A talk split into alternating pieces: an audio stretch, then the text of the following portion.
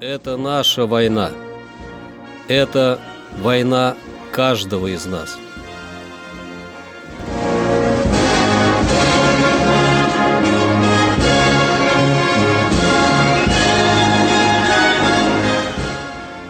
Проект информационного агентства «Регнум. Война. Хроника 1941-1945 годов. 30 марта. 30 марта 1943 года в ходе ударов авиации Черноморского флота в районе Севастополя были потоплены и повреждены три транспорта, две десантные баржи и много малых судов противника. 30 марта 1944 года войска Первого Украинского фронта пытались ликвидировать окруженную севернее Каменец-Подольского группировку противника, состоящую из 20 дивизий, в том числе 9 танковых и одной моторизированной. Полностью уничтожить вражеские войска не удалось, поскольку противник контрударом из района Бучич прорвал окружение и отвел окруженные силы на запад.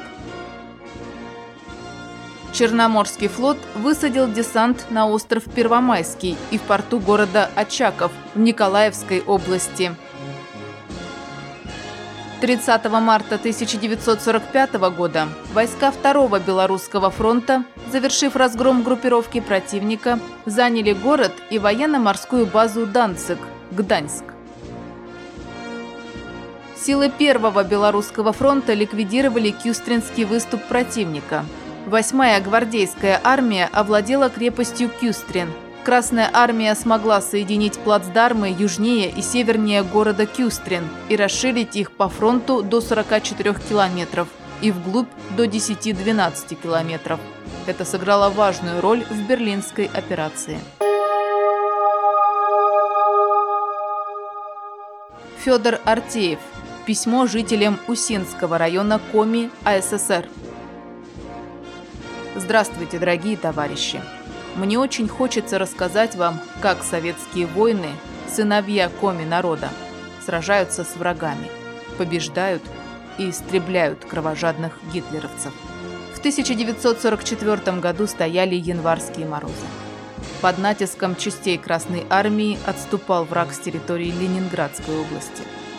Утром 16 января немцы вдруг стали атаковать нас танками и большими силами пехоты – когда враг приблизился до 800 метров, я начал вести огонь с пулемета по ним. Убил 38 фрицев. Мой друг, земляк Рочев, из своего пулемета и гранатами уничтожил 13 фрицев. За эту операцию командование нас наградило медалью за отвагу. Памятен в моей фронтовой жизни и эпизод, когда я поймал немецкого радиста с рацией и телефоном. Это было ночью. Пошли в разведку. Рочева ранила вражеская пуля, но я его не оставил. Перевязал рану, отправил в санчасть, а сам пошел выполнять боевое задание. Уже возвращаясь в свое боевое подразделение, вдруг в кустах услышал шум. Прислушался.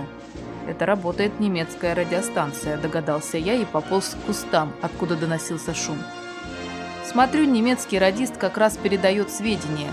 Их было трое. Подполз поближе и шарахнул автоматной очередью.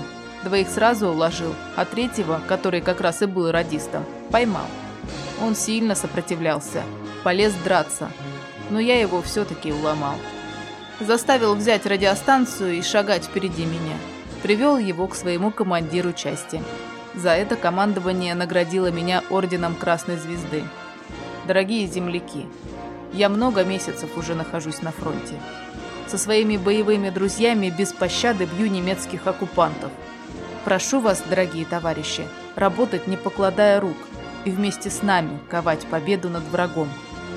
Хорошо подготовьтесь к весне. Помните, что хлеб – это такое же оружие, как и пулемет, пушка. С радостью жду письма от вас. С боевым приветом, ваш земляк Федор Тимофеевич Артеев. Март 1945 года. Это наша война. Это война каждого из нас.